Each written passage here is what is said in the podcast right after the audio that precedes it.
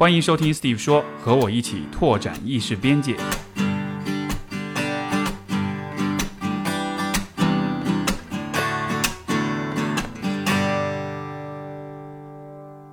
欢迎收听 Steve 说啊、我们今天的嘉宾是复旦大学社会心理学博士后王哲成。现在可以叫你博士吗？啊，可以啊，但是你还是叫我哲成或者叫我爱的更自在一点，不不，王博士好。这太正式了。好，我们今天的节目也在 B 站和微博上有视频版，所以大家感兴趣可以去观看。好嘞，然后首先我想问问看你，就是因为博士后哈，我我觉得可能我当年读大学的时候，我读的书跟你读的书可能是不一样的，因为我记得我在读书的时候，我每次带着我的课本去图书馆，然后打开课本的一瞬间，我的我的课本就会释放那个催眠的气体，然后我就会睡着，就会很难。但是但是你能读到博士后，所以是不是你读的书跟我会比较不一样，还是怎么的？是是怎么走到这一步的？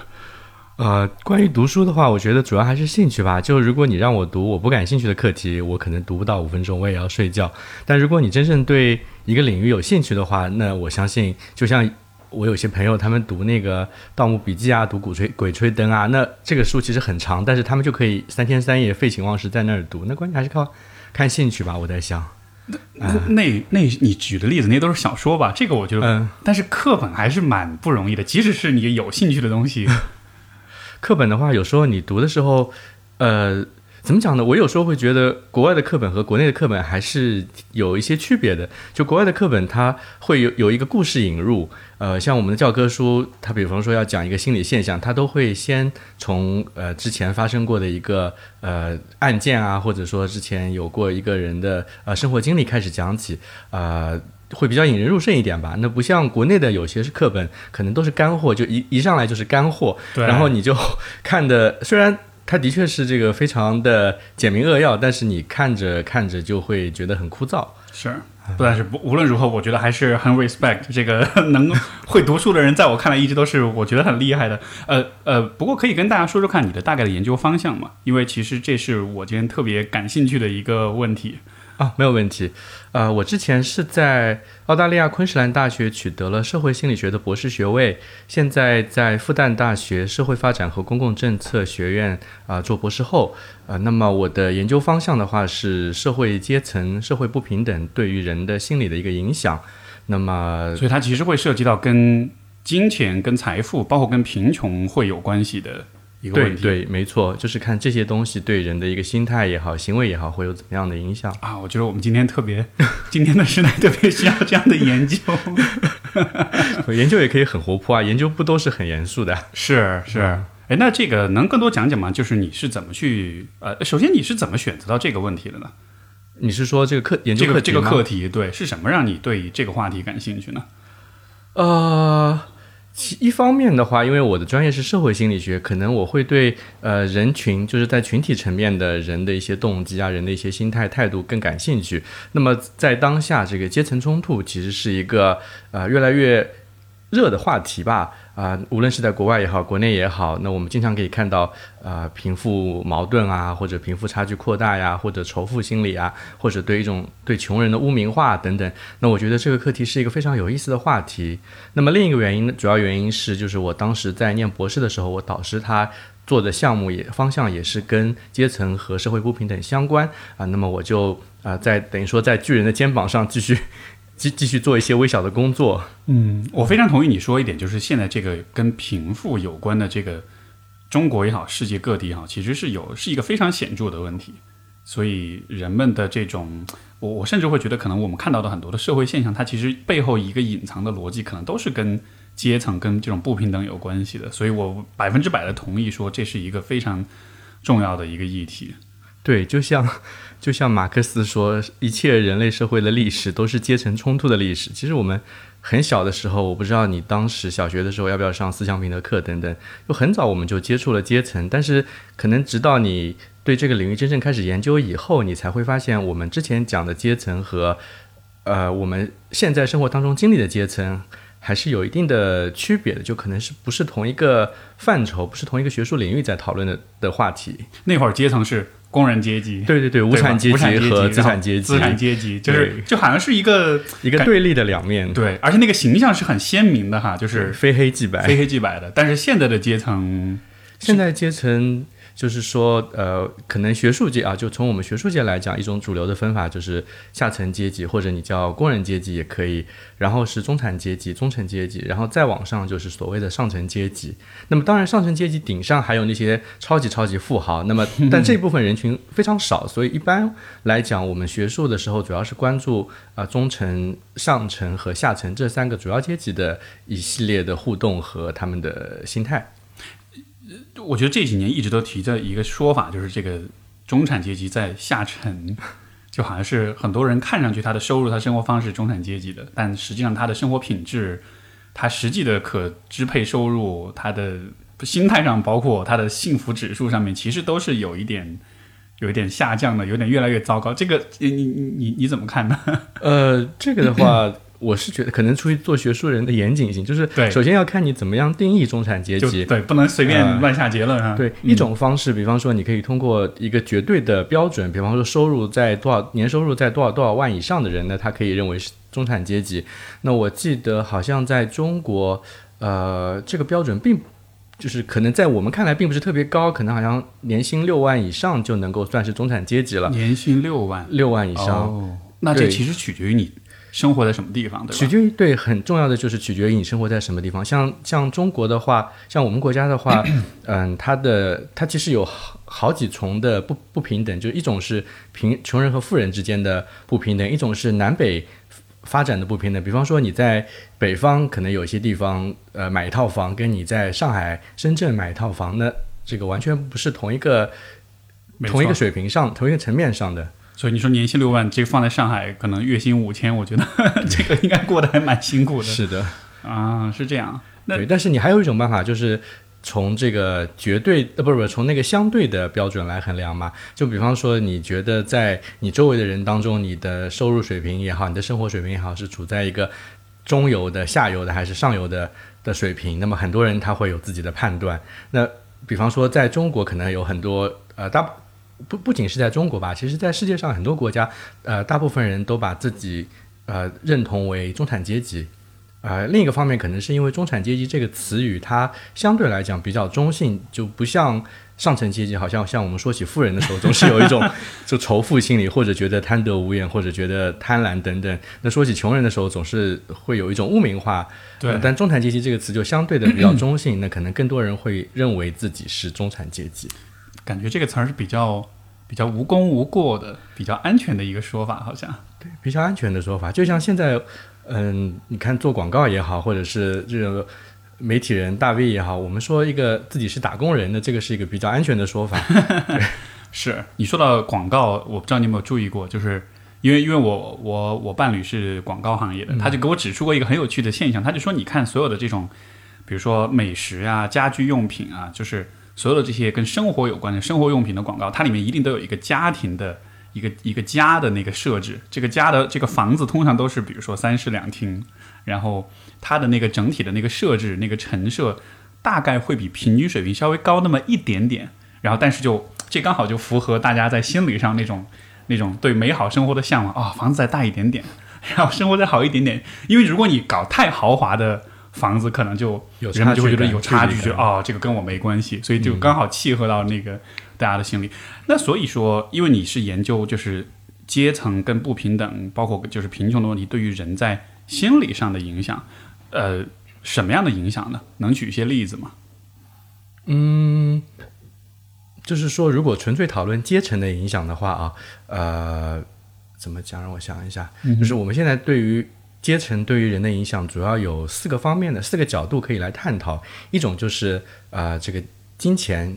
对于人的直接影响，因为我们知道，在现代的社会，阶层很大程度上反映了一个人的财富水平。那么，呃，财富它本身，金钱它本身对人可能就会有一种影响。那我举个例子，比方说，呃，金钱它在我们心理学上有一种呃符号的象征的意义，就如果看到金钱，我们会联想到什么？就是货币，货币，还有呢？嗯，金元宝，它会给你带来怎么样的感觉？啊，就是就是可能是消费，可能是愉快乐的这种愉悦的、舒适的、享受的这种感觉。很有意思。呃，Steve，你说到了一种消费、一种快乐、一种金钱能够带来的愉悦。呃，在研究当中呢，我们发现金钱能够给人带来一种安全感，给人带来一种独立感。因为你一个人拥有金钱，它就意味着他可以自给自足，他不需要依赖别人，不需要去就是仰望别人的眼光。明白啊，就好像是在关系上其实是会更独立一些，会更自给自足。呃，对，从某种意义上来讲，金钱具有这样一种功能，它能让你自己变得，让你自己感觉到你的内心会更强大。就像我们有一句话说：“有钱在手，心里不慌。” OK，所以，所以金钱带来这种主观的意义上的这种安全感。金钱有一种象征意义。那么，从这个象征意义上来讲，就以前有研究者做过实验，就其实就是咱们国内的周新月教授，他做过一个很有意思的研究。呃，他发现数钱能够镇痛，就是说。对对，这是是是是，就是说，呃，如果当一个人感到物理上的疼痛，比方说你把手放到一桶冰水当中去，你感到很冷，那么他发现之前接触过钱的人，或者是数过钱的人，他能够在冰冰水里坚持更长的时间，是真的有做这样的，是真的有这样的实验，而且呃对，而且金钱的镇痛效果，就是不仅是对于物理性的疼痛有效，对于社会性的疼痛也有效果。比方说你被想象一下，你被人排斥，你在。呃，玩游戏，但是你班上的小伙伴都不愿意带你玩，你感到被排斥，你的心里很痛。就其实我们讲的心痛，心痛它是有一定的呃生理学的依据的。对，那么呃，周新月教授的这篇文章当中也发现了，如果你被社会排斥以后，呃。让你数钱，然后你就会感感觉就会稍微好受一点，没有那么难受。这个给我一个特别好的启发，以后大家每个人应该在家里备一叠人民币，每天不开心了拿回 来数一数。对对，是的，我之前有一次做在那个实验室做组会报告的时候，我报告了这个研究，然后我的导师过了一年以后跟我说，他说：“小王啊，我把呃房子卖了，现在我把钱都换成现金放在家里，以后我不开心的时候我就数一数。”哇，当然他可能是开玩笑。对，哎，但是这个。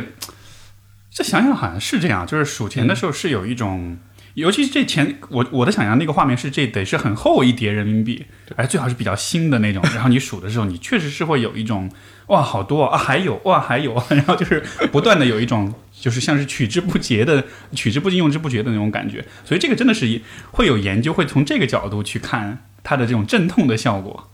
对，是的，非常有意思。那你刚才说的四个方面，这是一个，就是说心理上它是有一种象征的意义。嗯嗯，还有是还有其他是什么呢？心理上的象征意义，呃，就比如说你人真正接触到的金钱，你的感觉是不一样的。就像 Steve 跟你说，呃，我说这个我刚，比方说，比方我举个例子，我要给你一千块钱，或者说我直接拿出一千块钱给你，呃，你的感觉是不一样的。就像为什么现在年轻人消费，就是我要给我，我声称我要给你。和我实际拿出来是是这是这个意思。比方说，比方说你做了一个咨询，对，然后你的来访者转了你一千块钱，和你做了一个咨询，然后你的来访者当场拿了一千块钱的现金给你，可能对你的影响是不一样的。转账数字的转账和这个实体的现金。是有现钞是有差别，因为数字它只是一堆数字，就像为什么现在年轻人，我们社会上有一个经常很有争议的现象叫超前消费嘛？那么为什么年轻人对网贷啊也好，刷那个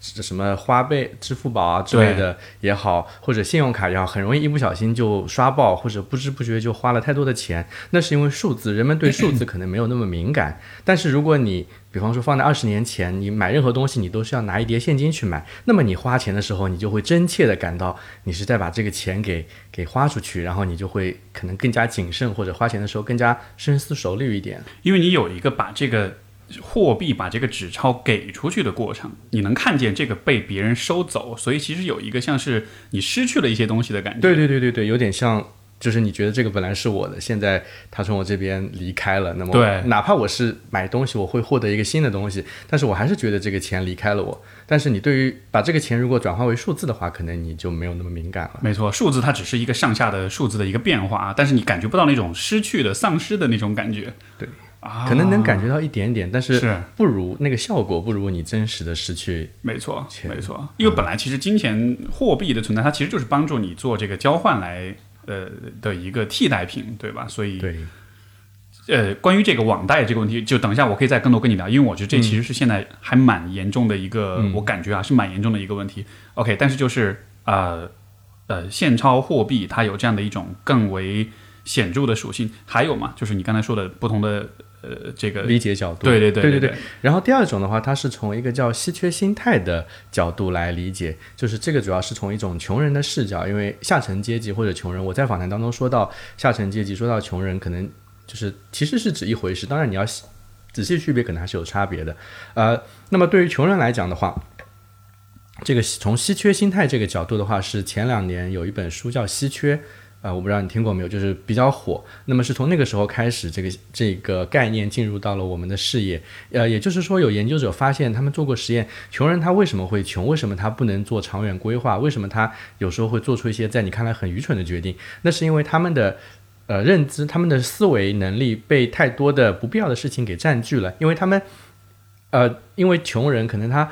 整天在想这个呃。生活的焦虑啊，他想下一顿的钱要怎么来啊？那么他没有更多的精力去思考他的一个人生的长远规划，所以导致了他一直挣扎在贫穷上面。这个我也可以给你给你举一个研究，如果你有兴趣的话，我可以举个例子。比方说，呃，有两个学者，那两个学者都是来自印度的学者，他们在印度做过一个实验啊、就是让农民收棉种棉花的农民在呃这个这个这个收获季节之前和收获季节之后分别来做一套智智力测验。那么在收获季节之前，因为农民肥这个钱都用去买肥料了，都去啊、呃已经花掉了，所以他们很贫穷，他们在那个测验上的得分可能很低，可能比较低。但是，一旦呃等到那个棉花丰收了，农民拿到钱了，他在这个阶段他不再匮乏了，不再处于一种稀缺状态了，他的这个在智力测验上的得分也提高了。哇哦，所以就真的是贫穷会降低人的智商的这种感觉啊！就这这，当然这个说的很俗气，但是 但是真的是有这样一个影响的，就好像你的认知功能、你的判断能力是是真的会是有这样的研究，而且对于我们普通人来讲也，呃，生活当中可能你也会经历过这样的，呃呃，这样这样的这样的时候，比方说也是同样的这个研究当中做过，呃，让一群人，比方说让一群人想象今天我要花一百五十块钱去修个车，我的车呃出了一点小小毛病，要花一百五十块钱去修车，那么大部分人呃。这个这个这个，他的生活不会受到正常的影响，那他可能做题目啊、思考问题啊什么的还是很正常。但是如果你换一个角度，你说，呃，你这个车坏了，你要花一千五百块钱去修，那么那些呃可能下层阶级或者是相对比较贫穷的人，他在接下来的工作当中，他的效率就受到了影响。他做工作的时候可能更加心不在焉，或者说完成的错误率更高。那么就是因为这个钱啊，对他来讲，一千五百块钱可能是一笔大钱，占据了他的。一个很脑大脑当中很大的一个思维，他会想：哎呀，这个钱我要是花出去了怎么办呀？哎呀，这个钱我要怎么赚回来啊？我要怎么去攒这么一笔钱啊？那么就会对他产生影响。所以就好像是当你呃，我能不能这么理解？就是当你拥有的钱和多和少的时候，比如说如果你你比较穷，你本身身上的钱就少，这个时候有一笔很大的支出，那其实是一个相当于是个很大的压力源。在这个压力的状况之下，它其实会占据你的认知资源也好，它会占据你的这个。就是这种，就是心理的能量也好，就会其实就会强得多。如果你钱很多，比如说你是百万富、千万富翁什么的，然后你要花一千五百块钱，可能对他说这这就是一个很小的一个小钱，所以他可能不会那么的增加他的那个压力的那种水平。对，我觉得你这个说法非常好，就是说缺钱可能是作为一种压力源，对穷人产生了更大的影响。嗯、那么对富人来讲，他呃这个缺钱本身，它并不像呃对穷人来讲有那么大的压力。这个我我我也可以给你举，就是提一个例子，就是以前我看了有一个呃纪录片叫呃最后的棒棒，嗯，因为他是讲重庆重庆山城，对对山城它不是有很多棒棒嘛，然后这有一个导演，他是一个呃这个导演他是他其实刚刚从军队退伍，嗯，就是转转业之后他就想去拍这么一个纪录片，他就花了一年时间跟一群棒棒。就是一块吃住一块工作，他自己也去挑，也去，当然跟了一个摄影师，就跟了一年，就拍整个这个过程中，他跟这群棒棒的相处。然后，因为你知道，他们其实是一个就是社会非常非常底层的一群人了。然后在看这个片子的过程中，我其实就有一个很大的一个感慨，就像你所说，就是这种社会底层的人，他们对于金钱，他们对于消费，包括他们的很多不一定是跟消费有关的决定，其实都是很冲动的。就他们其实都是，我一旦攒了点钱，我就要去把它花掉。他没有办法去做那种长期的长期的规划，因为很有趣，就是这个导演他自己也做棒棒，但是他你就明显感觉到，可能是他的安全感，或者是他的这种物质上的这种这种安全感可能比较强一点。他在考虑问题的时候，就会和这些棒棒很不一样，以至于到了最后这个片儿结束的时候，他成了相当于是一群工人的那种包工头那种的，就是你明显感觉到他的那个呃呃呃那个经济收入也好，他的那个社会地位是一点点在往上爬的。但是和他一起的这几个棒棒，其中有一有这么几个人，他们你就能感觉到他会永远的困在那儿，而且是因为他的做选择的方式，是因为他为人处事的方式，决定了他不太可能往上走。我看这个片子，我当时就觉得特别震撼，就像你，就是你刚才所描述那个底层的人，他的那种困境，然后就是非常真切的呈现在你眼前，然后就 还蛮悲哀的感觉。对，Steve，你讲的就是很很对，就是说这个现象，为什么穷人他一直穷？那么很多人可能会。会会批评说啊，那是因为穷人自己不努力，那是因为穷人自己愚蠢。但是我们想说的是，我们通过社会学研究想说的是，并不是这样的。可能你在所有条件都平等的情况下，穷人和富人他并没有差别，他的思维也好，他的认知也好，并没有太大的显著差别。但是因为有这么一个环境在，可能呃环境当中的缺钱会对他产生很大的影响，造成他不能集中精神，没错，去好好工作。所以其实这样的研究实际上是在，我觉得实际上你是在倡导更为平等的看待这个贫穷的问题，可以这么说吧，对吧？因为你是在强调说，当任何一个人他只要处在高压的情况下，他都会变得更短视、更更冲动，呃。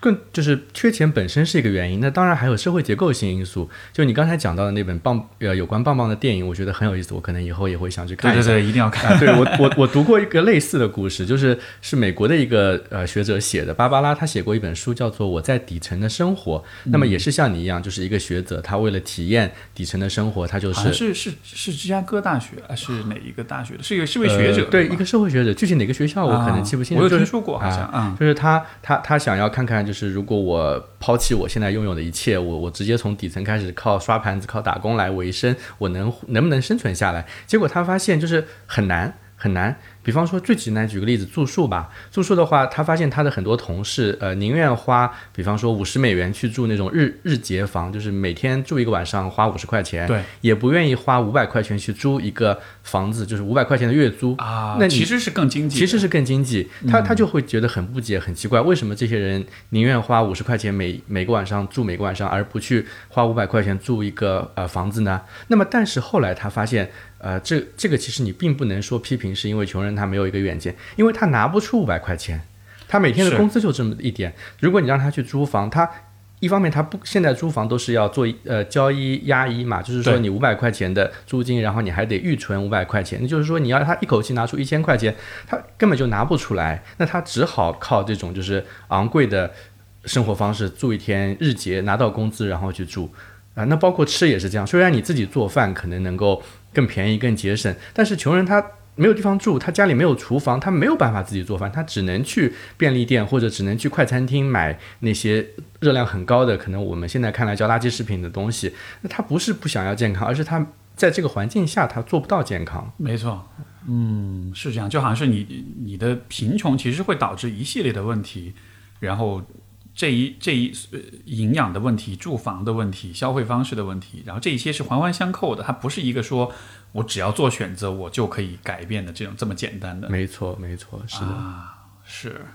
除了，然后你刚才讲就是一个是这个啊，在心理上的这个金钱本身、金钱本身的，然后你讲到稀缺的影响，呃，稀缺的这个问题，然后稀缺实际上就是在讲说，当当人们处在稀缺或者贫穷的。状态之下可能会有什么样的一些不同？对对，影响他的思维，影响他的工作效率，影响他的心态，影响他的。是是，这得总结一下，因为你因为是分了几个点，所以我得帮听众朋友们来总结。OK，那后面的两个点是什么？两个理解的角度。好的好的。然后之前我们讲了这个金钱本身的直接作用和稀缺对人的思维的影响。那么第三个呃，理解社会阶层影响或者不平等影响的观点是一个文化的角度，就是说有学者认为。呃，上层阶级也好，中产阶级也好，下层阶级也好，它其实是一是一种文化。呃，这个方面研究的比较深的，比方说像呃法国的学者布迪尔，他写过一本很有名的书叫《区隔》。那么他就是说，呃，上层阶级和下层阶级他们的文化就是不一样的。比方说在欣赏。呃，艺术作品方面，那么上层所谓的上层阶级啊，那他可能会对一些比较抽象的、比较远离世俗的艺术品，像抽象派啊、后现代主义等等感兴趣。但是我作为一个下层阶级，我可能更加欣赏的是那些就非常直白的、非常平易近人、非常接地气的文化，就有点像阳春白雪，我们说的阳春白雪和下里巴人一样，就像。呃，我们市面上的很多产品的定位也不同嘛，像小红书啊什么的，可能是定位那些精致生活的中上层阶级。那么，呃，快手就是很多人会觉得快手它是不是针对一些啊、底层的，就是呃也不叫底层，就是呃工人阶级老百姓喜闻乐见的一些一些短视频。那这是一个方面。那么再比方说，包括吃啊、那么中产阶级或者上层阶级，那么他可能。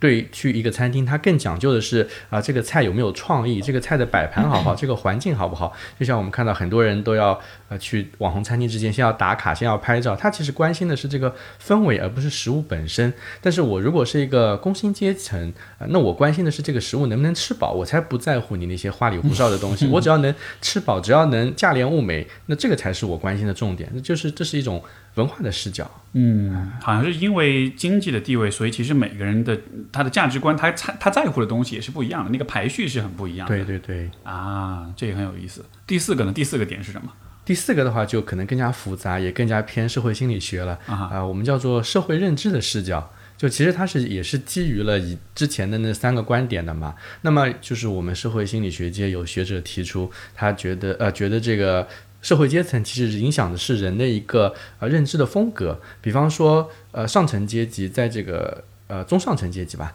可能他的呃一个关心的点，他强调的价值，像刚才你也提到的，是一种独立的价值观，他这个鼓励人独立，鼓励人能够表达自我。但是在呃下层阶级或者叫穷人当中，他强调的是一种相互依赖的文化，相互依赖的价值观。为什么呢？哎，这挺有意思的哈，就好像是其实是有一点上层阶级，它其实是偏个人主义的，可以这么说。然后嗯、这这个下层阶级是偏集体主义，它需要有一个相互依赖有一。种连接，更关注人与人之间的连接，更关注社区的力量，更关注和人之间建立关系。啊，这挺有趣的，你可以更多说说看吗？这个这个这个是怎会怎么看待这样一个现象呢？呃，其实我们的解释角度呢，也是从这个生活环境来讲，因为呃，这个穷人他可能居住的环境条件比较恶劣，所以光光靠他一个人，他很难活下来，很难生存下来。他只有通过一个抱团取暖的方式，就是大家互相帮助、互相依赖，他才能够在这样一个恶劣的环境当中生活下来。所以他从小生长在这样一个环境当中，啊、长大以后也培养出了他的这种啊、认知偏好、这种性格、这种态度。那么对于富人来讲的话，他可能啊、这个相信叫什么个人主义，他觉得啊、这个我应该要表达自我，我应该要做自己，我应该要坚持自我。那么包括中产阶级家庭或者上层阶级家庭教育自己的孩子，小孩也是，就是你要善于表达自我啊，你要独立思考啊，你不要你要有批判精神啊等等啊、但是你看这个教育风格就是跟呃下层阶级或者工人阶级教导自己的小孩是完全不一样的。那么很多工人阶级的家长对自己小孩的要求就是听话，就是能够遵守规则，因为在一个就是集体的环境当中，只有听话的、遵守规则的人才是呃就能够跟大家搞好关系的人。但是呃富人阶级可能上层阶级他就不不用在乎这些，因为他自己有的是有足够的资源，他不需要靠别人来取得一个发展，那他就有更多的。可能性去探索他自己到底真正的想要的是什么，或者坚持他自己内心的想法，表达自我也好，独立也好，那他也这个这种区别也会体现在人的认知风格上。比方说，呃，如果一个人他更加个人主义、更加独立，那么我们的心理学研究发现，那他对别人的呃情感啊，或者对别人的情绪也并不那么在乎，在识别情绪上的表现更差。嗯，我们发现，那么如果你是可能生活背景是来自相对底层的人的话，他对于人的表情啊，对于人的情绪识别啊，也更加准确。哎，这个很有意思啊，因为好像这个直观上经验来说，好像是有点相反的。诶，也不一定相反，但就是我的感觉好像是，比如说我在生活中所遇到的，可能就是比如像相对底层一点的这种人，我的直观的感觉是，他们其实相对来说是比较，呃，也许是会稍微比较麻木一点的，但不是那个怎么说呢？就是他的反应其实是不会特别的强烈，或不会特别的这种就是。因为你知道，有的时候，我举个例子，比如说有的时候我，呃，就是就是比如说我停车停在一个什么地方，有个保安过来啊，跟我说这里不能停，嗯，然后有的时候可能会争执两句，争执完了之后，然后可能我就走了，但是我能感觉到好像他的那个表情并没有特别大变化，嗯，因为我猜可能他经常会遇到这样的事情，所以他其实对这样的反应是比较。是是比较是比较习惯的，是比较麻木的，就好像是因为你所处的这个位置，他给你带来的这方面的这种压力其实会比较大，所以说他好像是反而是更适应。但我不知道这个问题可能很复杂，但就跟你刚才说那个，我觉得嗯，好像有一点有一点跟跟我的直觉反应有点不同吧。就是说你刚才举了一个停车的例子嘛，对，啊、那我在想，这个可能更加是偏向一种，就是呃社会经社会经历吧。因为 保安可能像你讲的那样，他一天当中经历这样是经历了很多次，他已经麻木了。就这个事情对他来讲可能是工作的一部分，但是呃我们说的那些，比方说更容易识别别人的情绪，更容易呃就是体察到别人的痛苦。比方说呃这个这个这个怎么讲？比方说有人。落水啦，掉到水里啦，那么谁会去更同情他去捐呃去去救他，或者说这个给乞丐捐钱？比方说你走出一个便利店，你看到便利店外面有一个乞丐在要饭，那么也有研究发现啊，就心理学的研究发现，就是他们发现穷人反而比富人更加慷慨，就是说看在慈善捐赠上也好，或者说在愿不愿意乐于助人也好，反而会发现那些呃这个家庭家境并不是很好的人，比那些家境优越的人付出了更多的呃金钱和这个精力去帮助他人。这听上去像是一个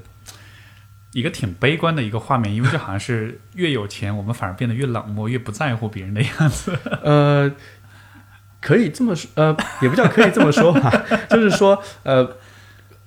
我们可以要看你是怎么样去理解事情的角度。呃，一种角度你可以说，那这个反映了富人他更加漠不关心，不在乎他人。但是如果你从本质上来看的话，这个其实只是个人主义的一种反应，因为我们刚才讲到，他可能更加独立，更加关注自我，他只是很有可能他只是沉浸在自己的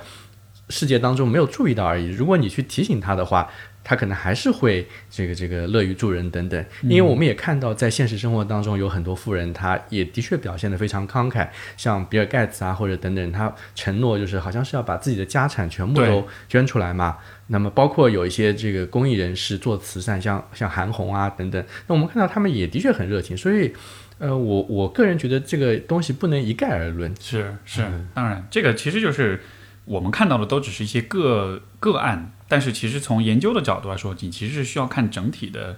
这个规律是什么样的。你刚才讲这个很有意思，就是呃上就是这个穷人跟富人他们在这种呃对事情的认知上面好像会有点不同。我不知道这个当中呃就是包括价值观上会更个人主义，相比于更集体主义的，你觉得这能否解释？比如说，现在很多年轻人和他们上一代之间的一种差异，因为你知道上一代人普遍是经历过一个很物质上很贫乏的一个年代的，然后你会看到现在在价值观上，其实两代人是有很大的冲突。现在年轻人更追求的是个人的个人主义的，包括比如在婚恋问题上，在生活、在工作的选择上、社交上面。但是上一代人普遍追求的可能是一种更集体主义的价值观，强调家庭，强调你要早结婚，对吧？就是你觉得这会有这么一个代际的，因为物质生活差异而造成的价值观上的这种差异吗？嗯，我觉得会有，会有，因为你一个人的生长经历、生活轨迹，那很大一部分是受到你所处的这个社会条同时代的社会条件和物质条件所影响的。呃，那么像你刚才说的，现在的年轻人会不会更加独立，会更加自我？呃。是的，这个在国内已经有学者做过研究，中科院的我记得是蔡华简老师，他做过一个研究，发现总体上来讲，呃，中国的中国人变得越来越个人主义，越来越独立了。啊，那么这个可能有很多因素，包括之前前几年可能我们会提啊，那是因为独生子女政策的缘故，因为现在的小孩都是独生子女，所以他没有一个兄弟姐妹的环境，没有一个集体生活的环境，那么导致了他的生长过程当中，家庭所有的宠爱都是集中在他一个人身上的，那他就会比较相对来讲就会比较自我或者比较自我呃比较比较比较比较比较个人主义，呃，这是一个原因。第二个原因的话，包括呃，我觉得可能是。跟这个社会政治因素也会有关系。那么，像集体主义之前在我们的生活当中是非常重要的一部分，但是，呃，这几年尤其是改革开放以来，我们会发现好像，嗯，这个提的越来越少了吧？或者说，虽然也在提，但是并不是一个社会的一个一个一个呃，就是唯一的价值观。那么我们会发现，生活其实有各种各样的生活方式，各种各样的价值观，并不是说只有集体主义这么一条价值观才是。啊，通往幸福生活的的的道路。嗯，而且这个会不会也是涉及到说，其实中国这么大的一个国家，所以其实你看，我们说在北上广和在三四线城市或者更小的地区，就是其实大家的那个生活环境还是非常不一样。你说在上海这种地方，其实就这里其实都不是很像中国的感觉，或者它都不是典型意义上的中国。对，你说的非呃非常对。对，所以就好像是，比如说，如果一个老外他要了解中国，他来上海待个几年，他也未必认识真正中国是什么样的，因为这里的物质生活、这里的环境啊，各方面其实还还是很不同。所以，当我们说到，所以，所以我也是觉得这个是一个很很复杂的问题，我也会很惊讶你到底是怎么研究，因为就是当我们说到就是在中国的话，这个环境是如此的差异如此的大。我甚至会觉得，比如说我们的，包括我们很多听众朋友们，就是当他们在，包括我自己也是，当我在看待贫穷或者是金钱的问题的时候，有的时候可能不太意识得到，就是，也许就在可能几百公里之外的某一个地方，另外一个人的生活，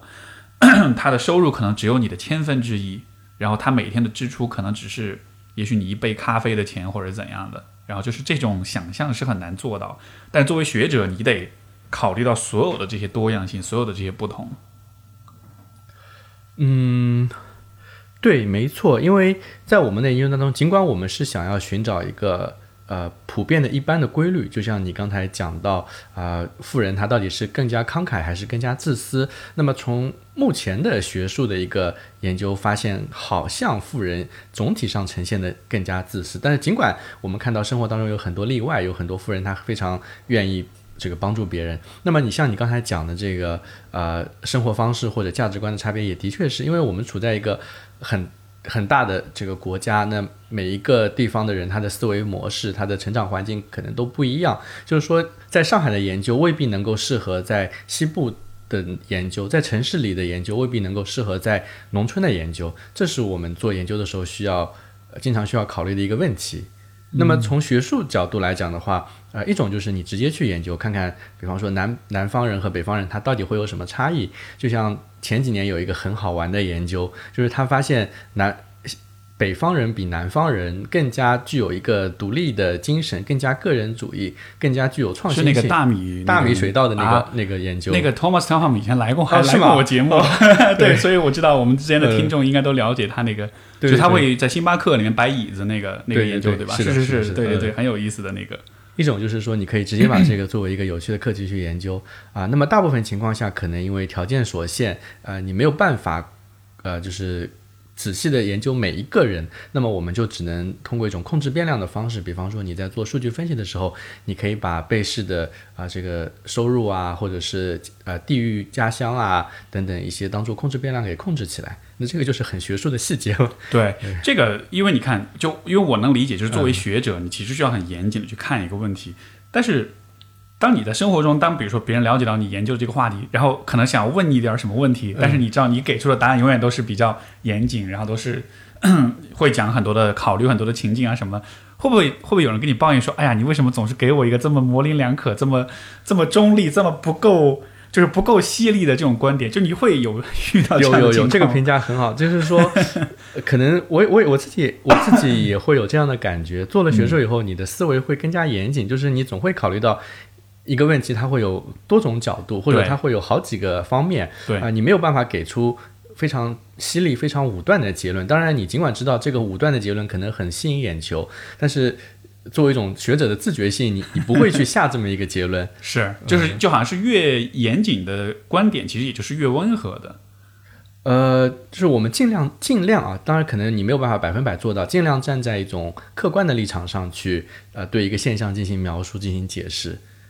就像、嗯、就像我们比方说做阶层差异也好，做这个社会不平等也好，我们并不是说想要针对，就说啊这个。呃，我们发现富人他就是为富不仁，穷人他就是自己不努力。我们只是想要去解释造成穷人他，比方说停留在这个底层的原因是什么？呃，是有哪些机制导致了他没有办法继续实现阶层跃迁？那么我们能不能从一个政策设计上来讲，我们能不能设计一些策略，采取一些方式帮助这些人？比方说，像国家现在有一个脱贫政策啊、呃，包括最近也提出一个口号叫“扶贫先扶志”，就是说你要帮助。志是智力的志，不，那个志向、志气的志，哦、志气的志就是说你要帮人扶贫，嗯、你不能只是给他物质、给他资源援助就行。就我们经常读到那样的新闻，什么给了贫困户两头羊、两头猪，本来是想让他养的，结果他拿到羊、拿到猪就杀掉吃掉了。他觉得对他来讲，我这一顿吃饱了，比我以后这个一年以后我我我赚到钱更重要。那么怎么样扶志呢？就是让他从根本上有一个。呃，志气就是他意识到自己脱贫是有希望的。他首先有一个有一个有一个 willingness，有一个这个这个意愿去去脱贫。第二，让他意识到这个是可行的，通过他自己的努力能够做到。那我们讲这个就是现在国家有一个政策口号叫扶贫先扶志，志气的志。明白。那所以就是说，其实我能理解，就是你的研究它主要的价值其实是运用在就是政策的制定上面的，它其实不太是真面对，比如说。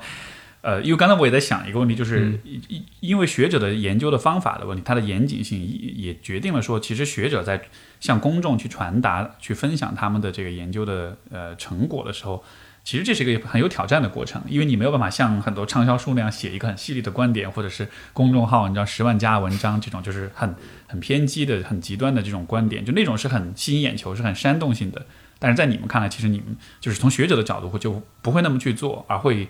啊。产出一些可能更为严谨的一些结论，但是这也造成就是公众在接受的时候，可能那种那种言论的这种有趣的程度、吸引力就会打点折扣。但是这就但是造成的结果就是更偏激的、更极端的、更招博眼球的言论更多人传播，但是更贴近现实的、更严谨的这种发现、这种观察却更少有人知道。呃，你总结的非常到位，就是说。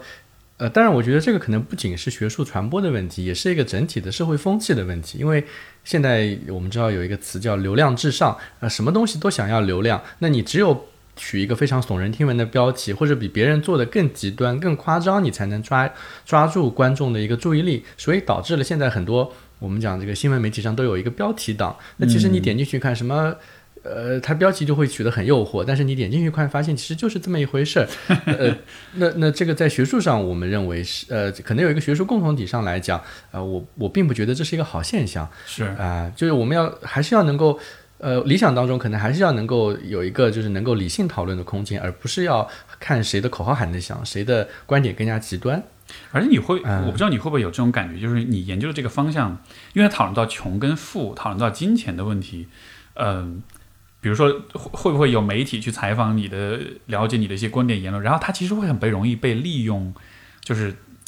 就是你的有些可能观点看法是容易被利用的，因为现其实现在我们对于贫穷的问题，呃，不管是仇富还是这种就是这种鄙视穷人，就是这种很偏激的这种呃这种言论一直都存在，所以你会担心你的研究会被当成是某种弹药，当成是某种你知道就是。添油加醋了之后，成为这种这种言论的一部分嘛？这个会会有这样一个担心吗？呃，没错，就是说，呃，这种担心，我觉得是一直一直会存在的。就是说，你的研究会不会被别人曲解，会被别人误解，然后拿来，呃，本来你是想要这个消除出那个不同的群体之间的一个从偏见和仇恨，结果反而被用来煽动一个偏见和仇恨。对，那会有这个问题。那我觉得这个可能更多的是，呃。一个科普工作者的科普工作者的责任和呃这个这个这个愿景嘛，就是说我们需要更多的在科学家和这个民众之间的一个一个中介，他能够把呃最新的科学成果用一种通俗易懂，但是更加客观的方式能够介绍给给大家。就像比如说我们前面说到这个穷人他智商测试好像就会更低，然后可能也许。谁听到就说哈说复旦的博士后说穷人是更蠢的，然后你知道就是就很容易把这一小段话断章取义的拿出来，然后就。产生一个非常偏激的对你说的没错，这个就像好像 种族主义也好，或者优生学也好，社会达尔文主义也好，就穷人他就是笨吗？并不是。我真正想，其实可能不是我，就我真这个研究者真正他想说的是，穷人和富人如果其他条件都一致的情况下，他们的智商或者他们的表现是没有差异的，只是因为一个社会环境对他的表现造成了影响。嗯，是这样的，所以就好像是这种。呃，这种科学思维还是和人的直观的那种感觉、那种很冲动、很情绪化的那种思考方式还是很不一样的。没错，你所以你现在你自己的这个课题呃是什么？你有一个具体的提出的一个问题吗？呃，有，呃，我前不久就是也是我其实也是我博士论文的一部分，就是我们关心这个穷人和富人哪一个群体他可能更爱钱、更追求金钱、追求地位。就是说，假如说 Steve，我直接问你，你你如果凭你的直觉来回答，你觉得穷人和富人谁他可能会对于金钱有更大的渴望、更大的欲望呀？啊，我觉得可能是富人，觉得可能是富人，原因是在于。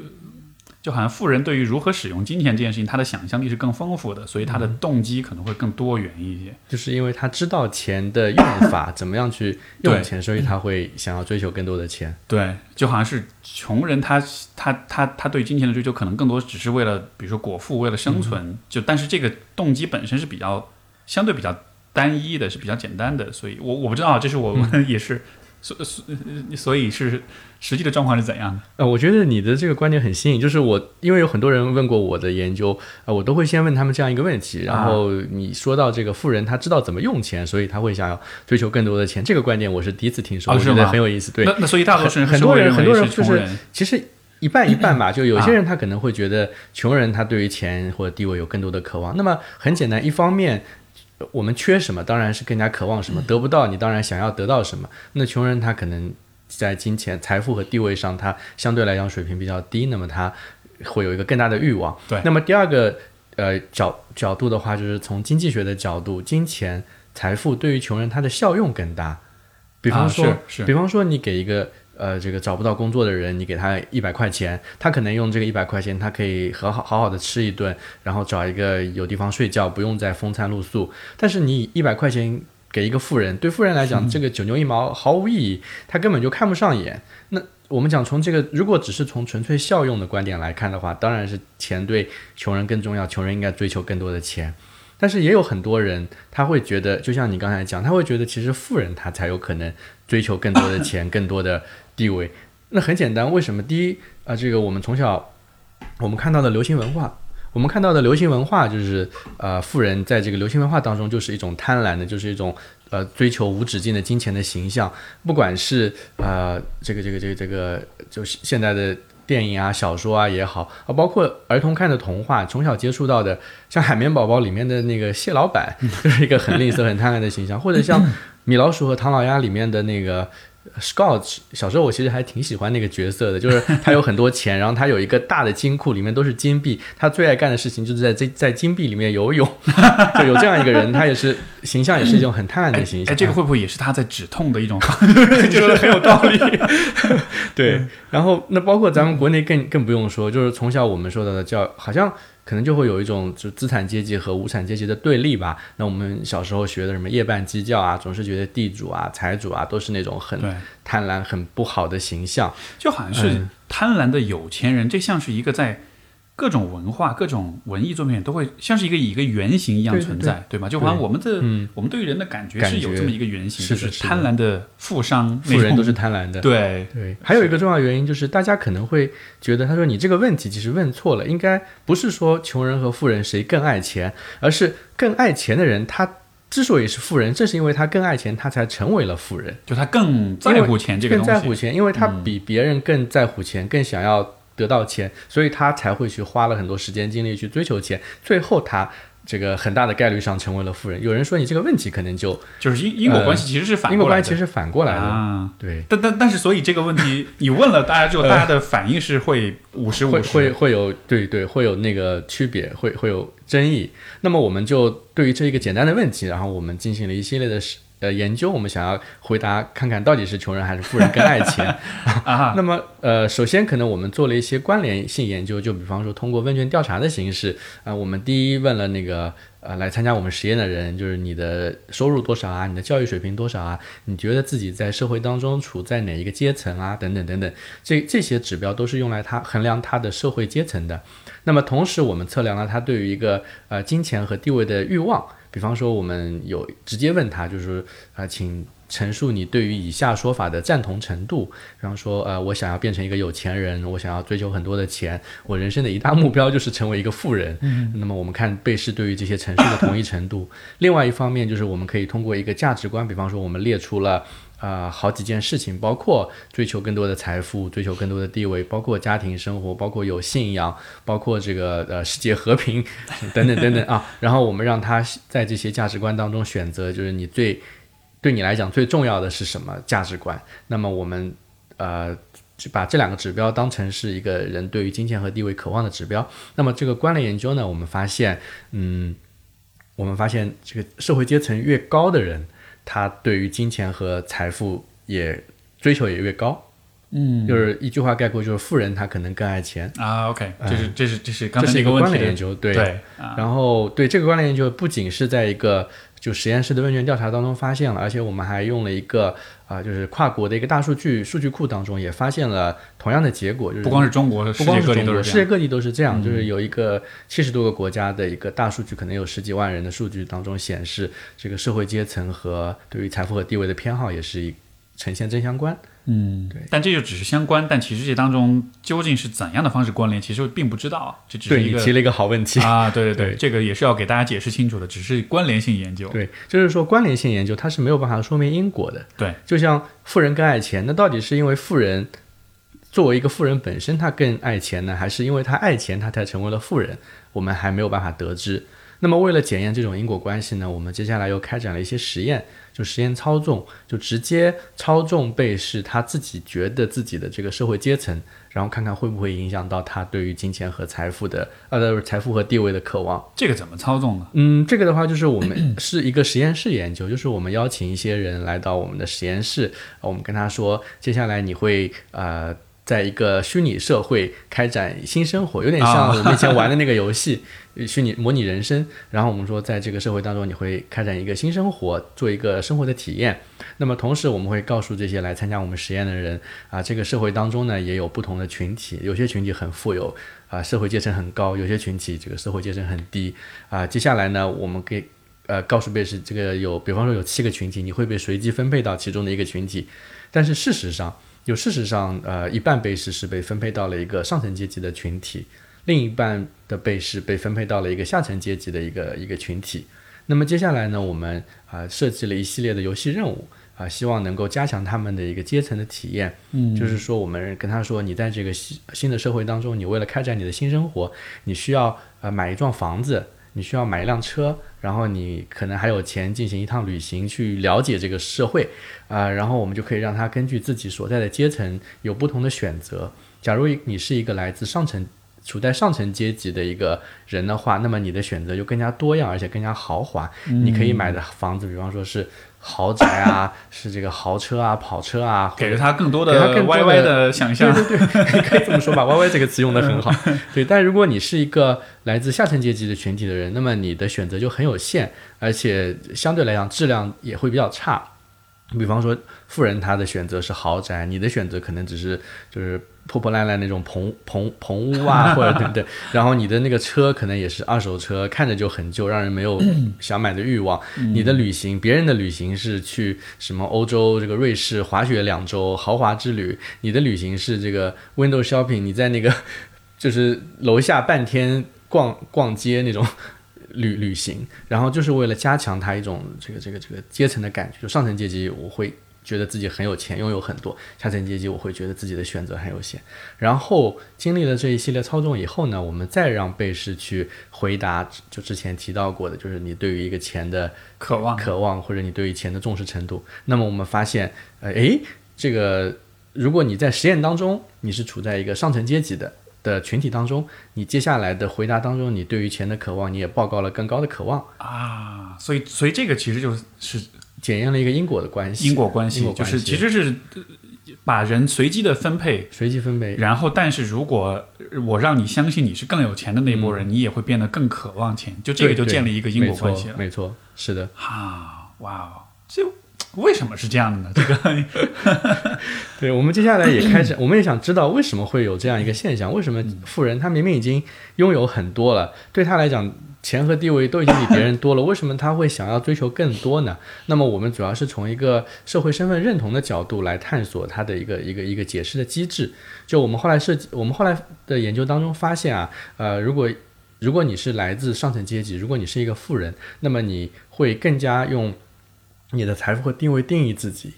就说我举个例子啊，呃，如果不恰当的例子吧，就比方说。对一个文艺青年来讲，你说你形容一下自己，你觉得你自己是什么组成的？那文艺青年可能会给你报一串，呃，我看过什么什么书，我听过什么什么歌，等等等等。那么对一个富人来讲，请你介绍一下你自己，你认为自己受到什么东西影响最深？富人可能说我的财富啊，我有几家上我有钱，我有钱，我有公司，我有几辆车。他可能会更多的用他的财富，用他的所拥有的东西来定义自己。包括我们看到美国总统特朗普，他之前说过一句很好玩的话，他说：“呃，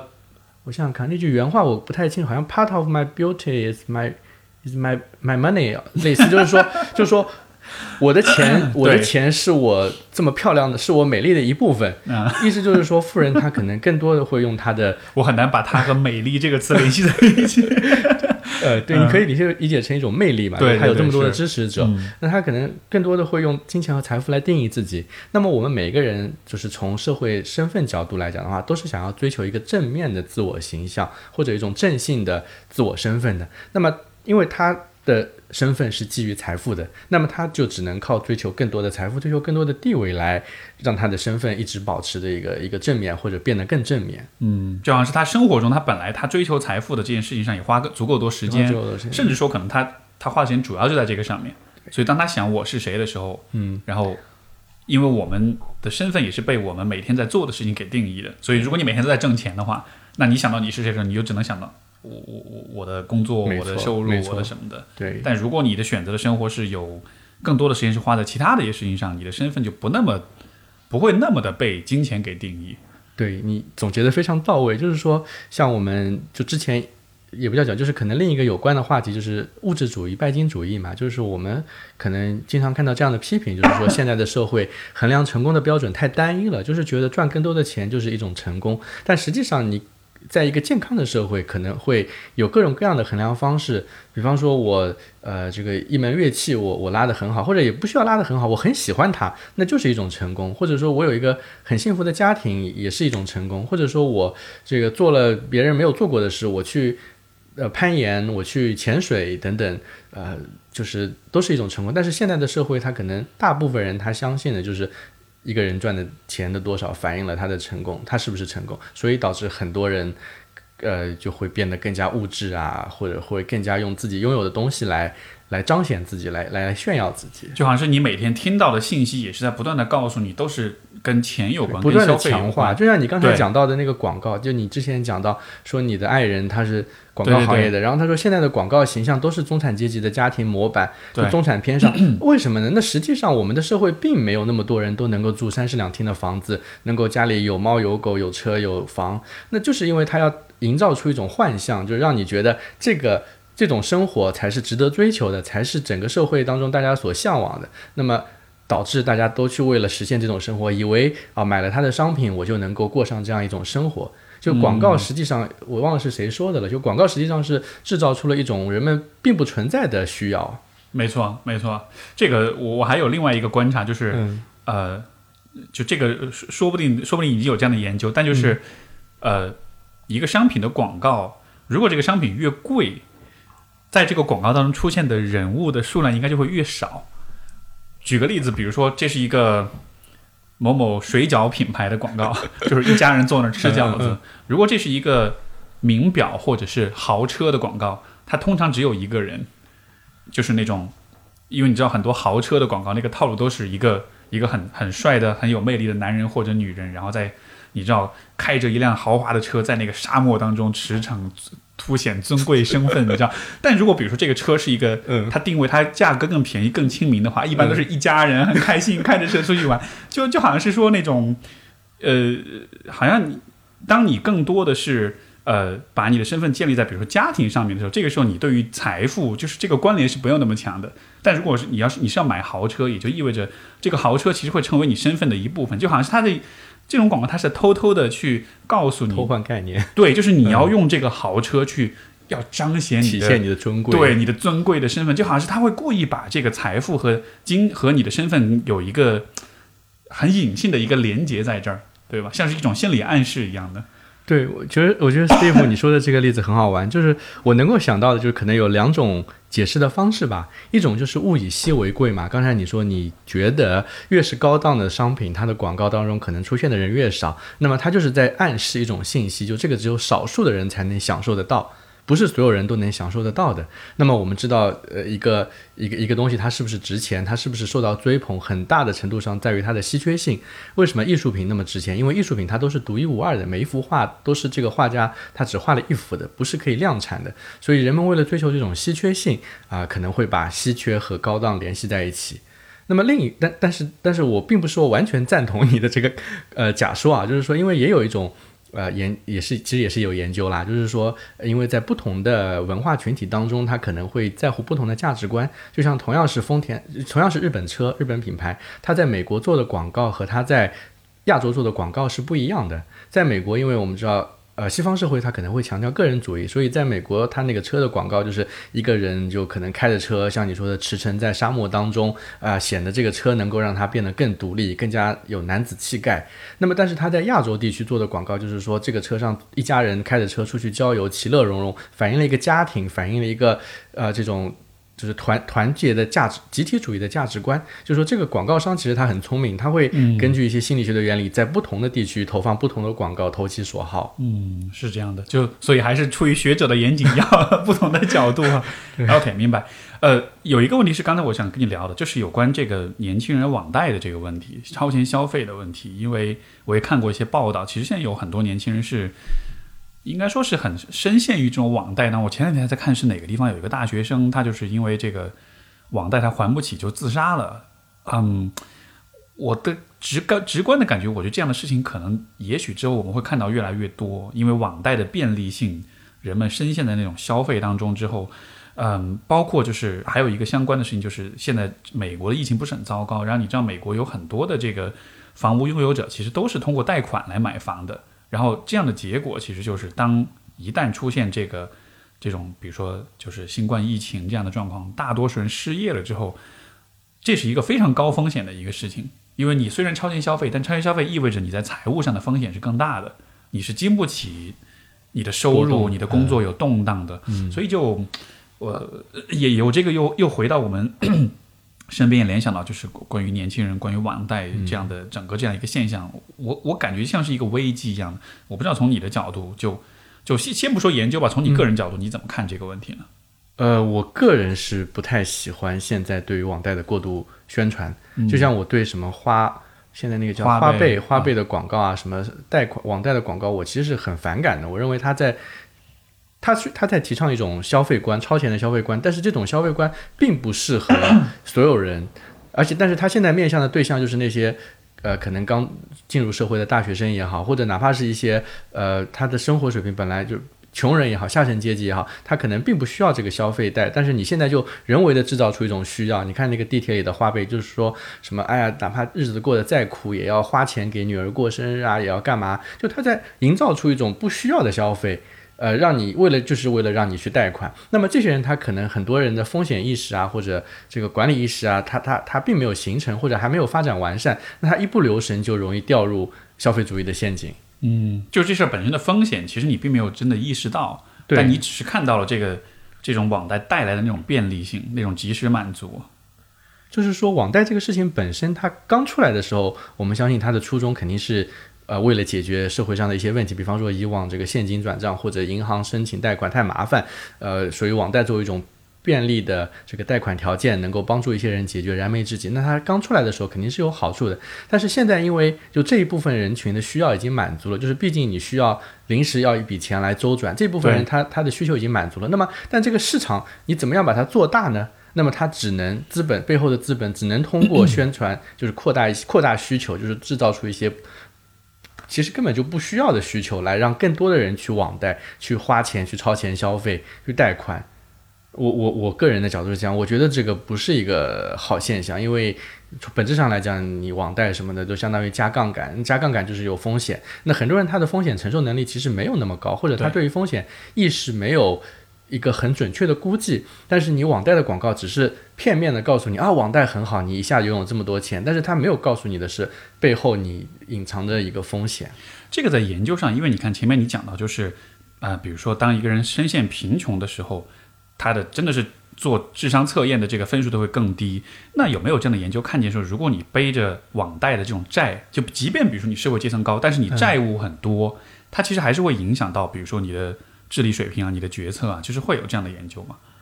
呃，就是一个是贫穷，但另一个是背债，这这个网贷的这种债务，呃，我我好奇会不会跟贫穷有类似的这种对人的影响？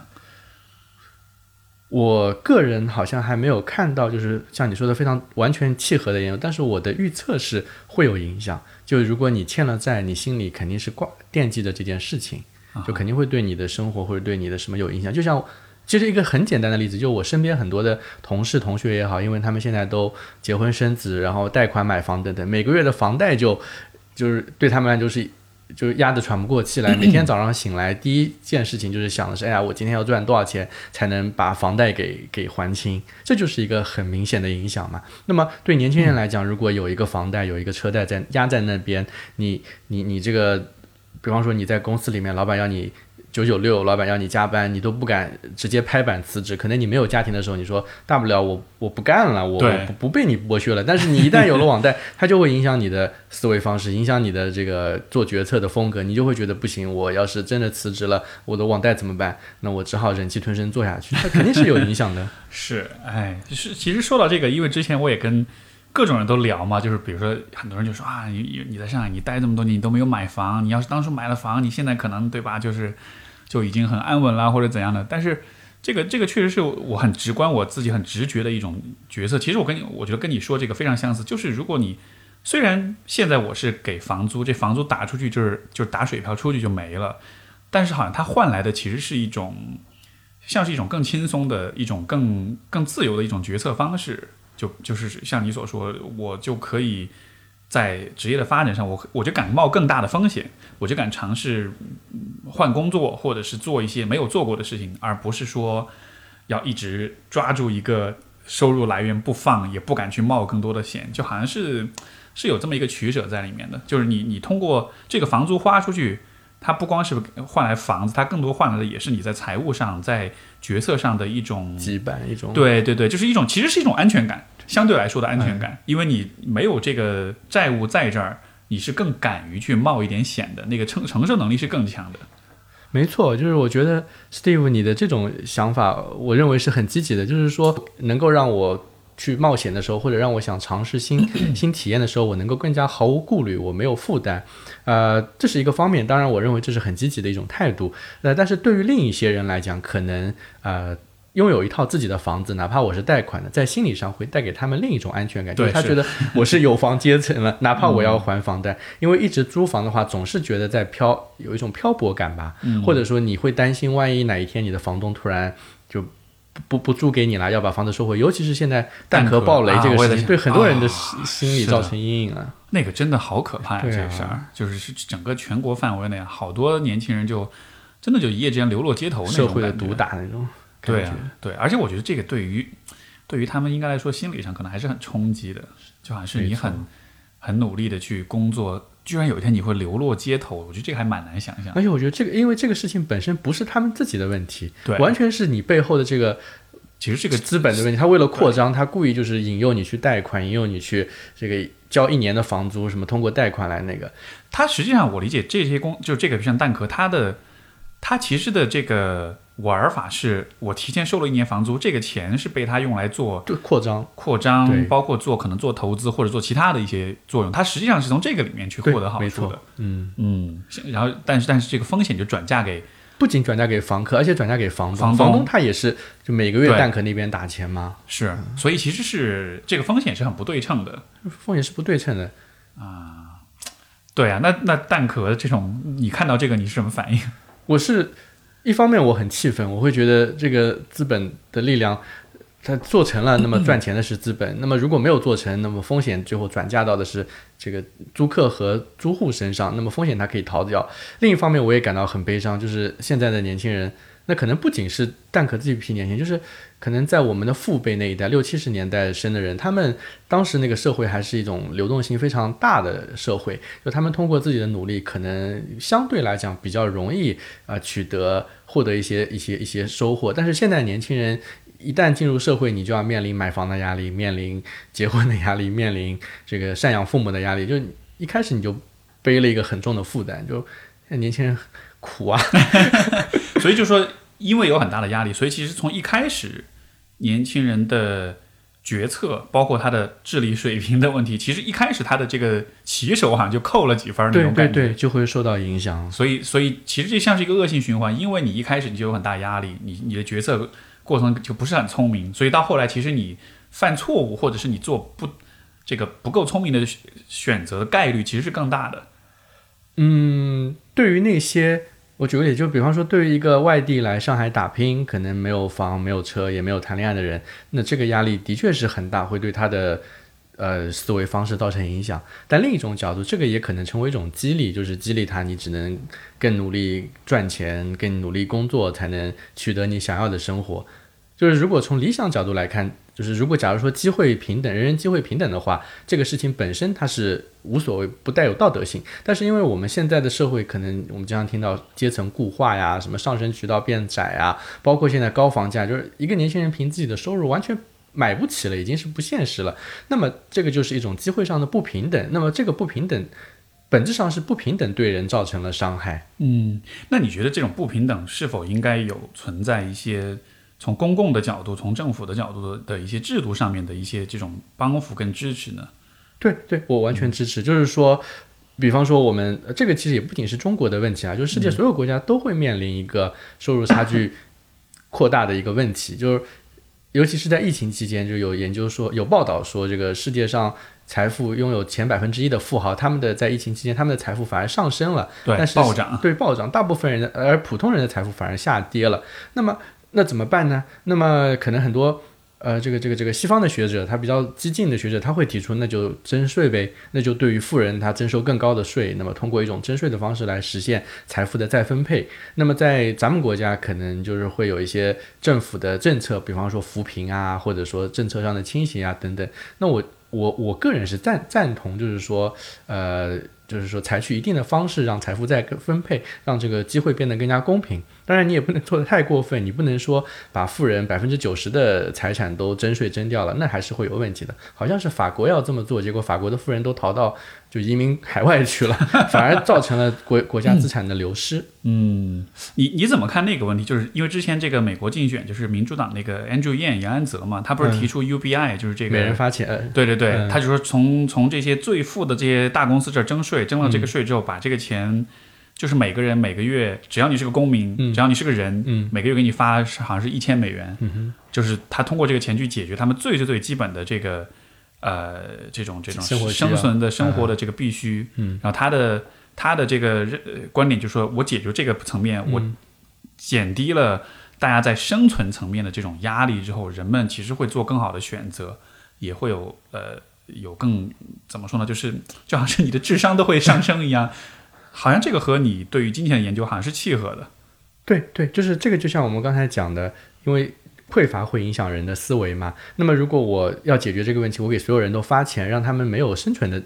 之忧，那是不是社会问就是整个大家就能够充分的发挥出自己的聪明才智呢？那么像杨安泽的他的这个倡导，我觉得是非常理想主义，而且并不是说 完全是空中楼阁，就是说有一定的证据能够支持，就像好像在北欧还不知道哪个国家做过类芬兰做过实验，就是说。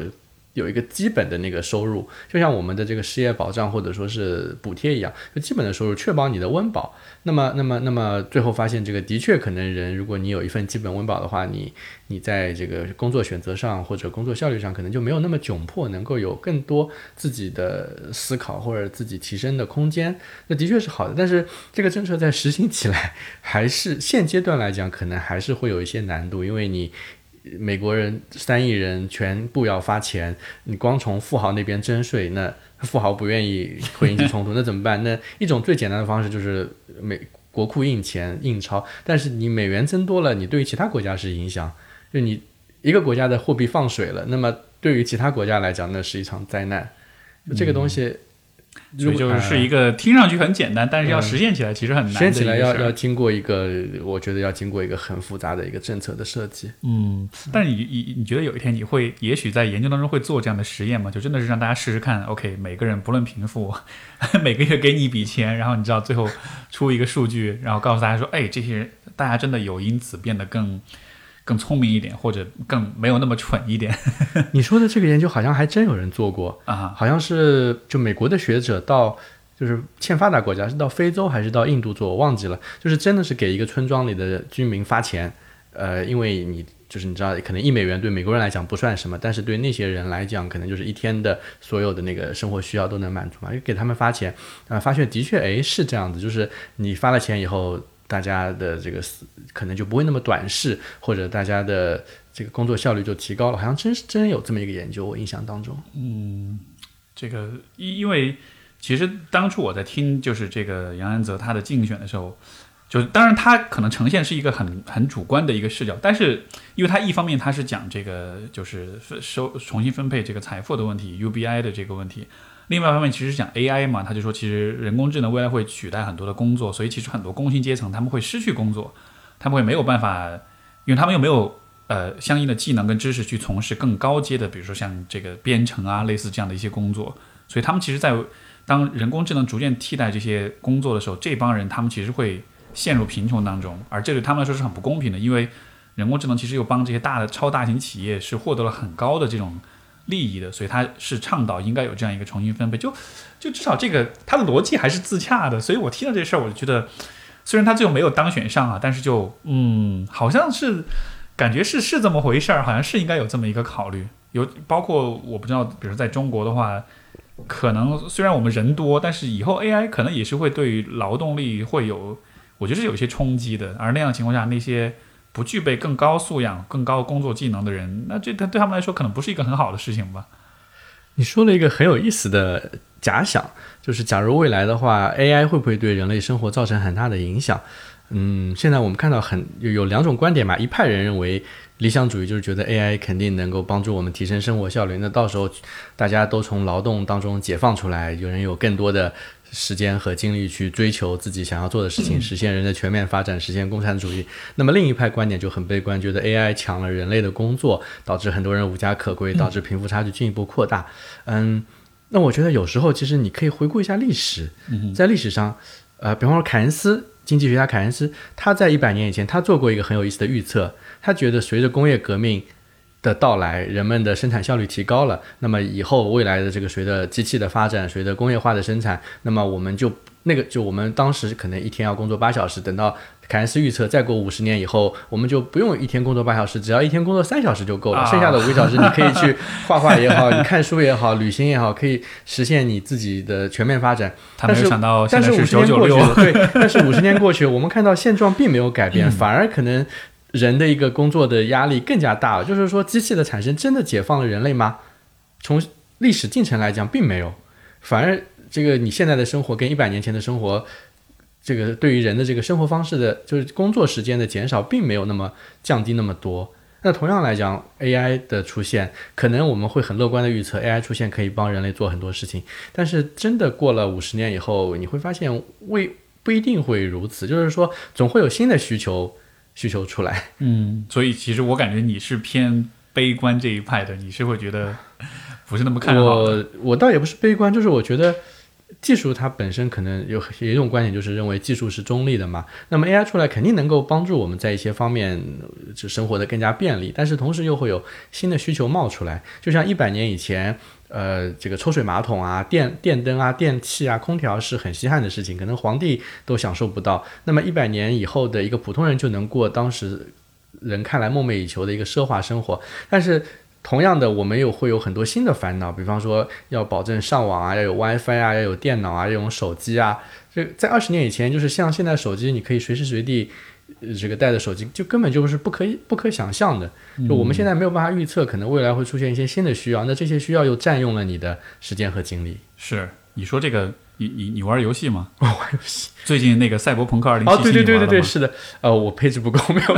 但 我一直关注，我一直关注。对 我对赛博朋克很有很有很有很有叫什么？很感兴趣吧？啊，因为那个你你说到这种未来，因为我我我前两天刚把主线任务给通关，就是就是干了好好几个晚上。嗯。然后其实我觉得那个游戏它的呃，它当中我觉得绘制的一个画面是。我觉得在某种程度上，我我觉得还真的有可能发生，因为在那个二零七七年的那个时候的人类的社会，一个是 AI 的高度的智能化，另外一个其实就是人类和机械的这种共生体，就是人类的很多器官都是被被换掉的，你的眼睛也好，你的手臂也好，你的各种器官都是可以被替换。所以在那个世界当中，你看到所有的人都是拥有机械体的，就是就有点像是人，humanity，就是人性都不再只是一个血和肉、血肉铸成的人性了，它其实是人和机器和人造体。人造假肢之间的一个共生的状态，所以走在大街上，你看所有的人都是脑袋上都是有那个插口，有芯片，手可能都是这边是真手，这边是机械手，都是这样的。所以我觉得，也许在呃大胆想象，说不定在真的到二零七七年的时候，可能人类社会真的会朝那个方向去发展。但是，这算是一个好的事情吗？我觉得，就就就真的是得取决于你怎么定义好了，可能。也许我们的寿命是增加的，也许我们的生活品质增加。比如说，老年人可以八九十岁，他可以对他可以很可以活得很久，甚至说可能一百岁都是一个常态，对吧？我们到了很老的时候，我们还可以出去跑步啊，做很多事情，你的自由度很高。但是另一方面，就是我我我觉得很难预测，就是这种你看，当你的身体都被逐渐的被机器替换掉的时候，这对于人来说意味着什么？就是他，所以我觉得赛博朋克他那个整个整个那个审美体系，他其实提出了一个。我觉得非常令让我是很不安的一个存在主义层面的 这么一个问题，一个灵魂拷问。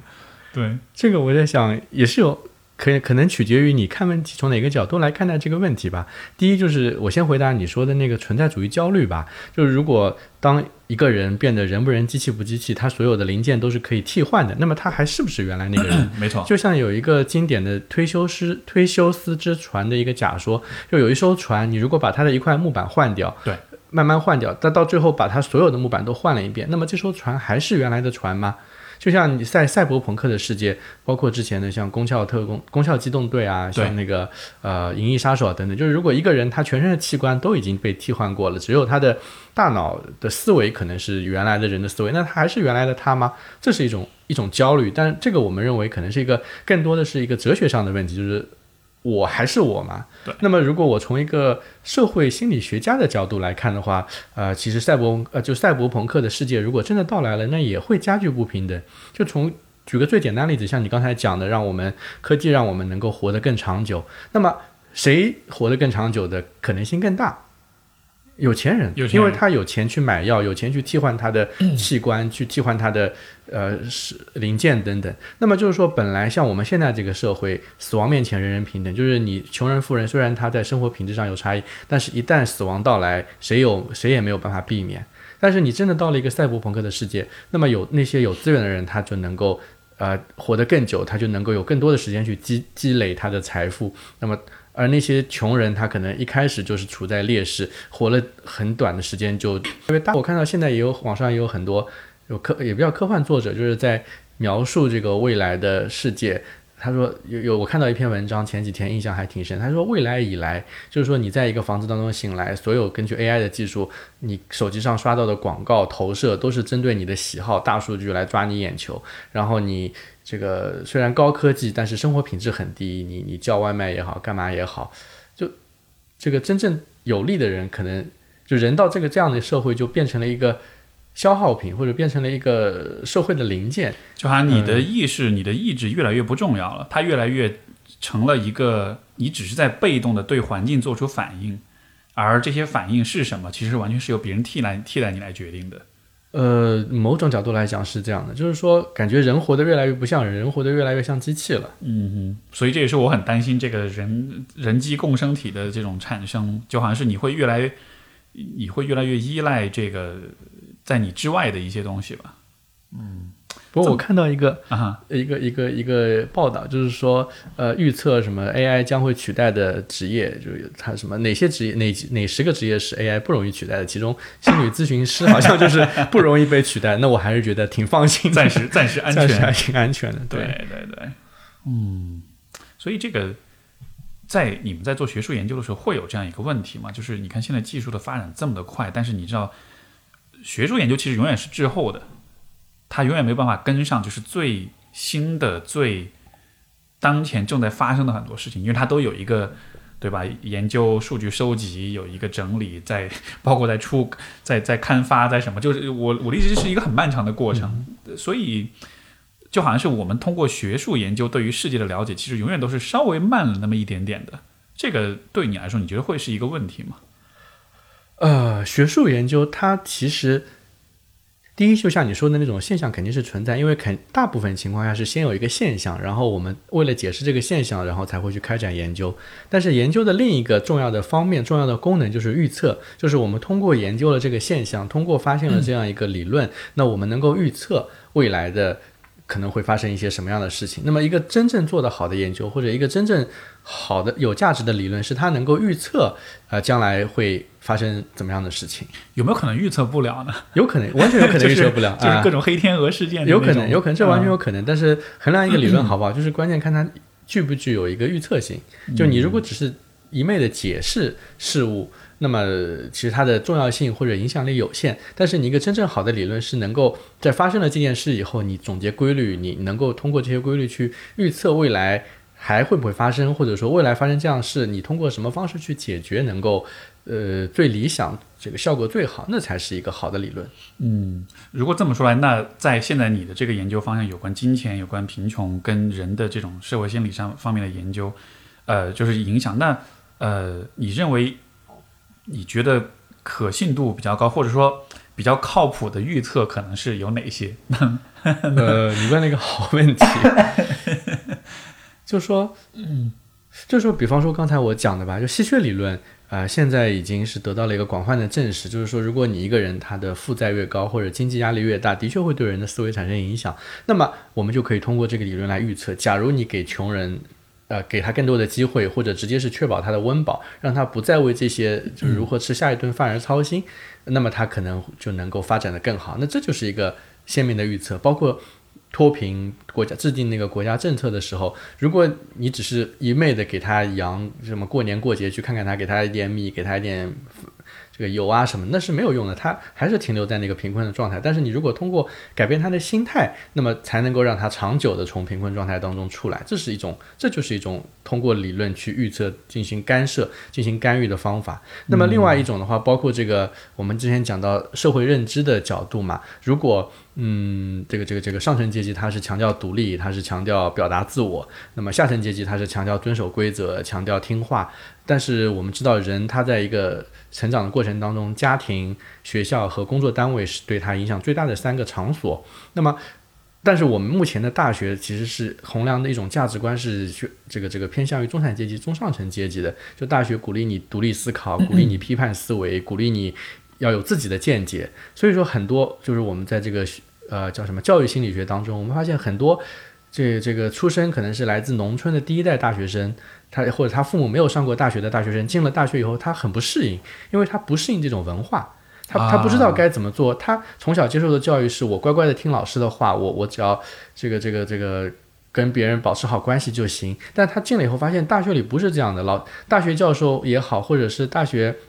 评奖学金做学问也好，真正看重的是你独立思考的能力，他会感到无所适从。那么怎么办呢？我们有没有办法通过一种办法去干预？比方说我们呃这个。也有学学学者做过，就是说啊，针专门针对这一批可能啊叫第一代大学生吧，那你呃给他一些更多的指导，更多的鼓励，告诉他大学里面第一大学里面可能强调独立思考，那么第二你还要跟他解释独立思考到底是什么东西。很多人他可能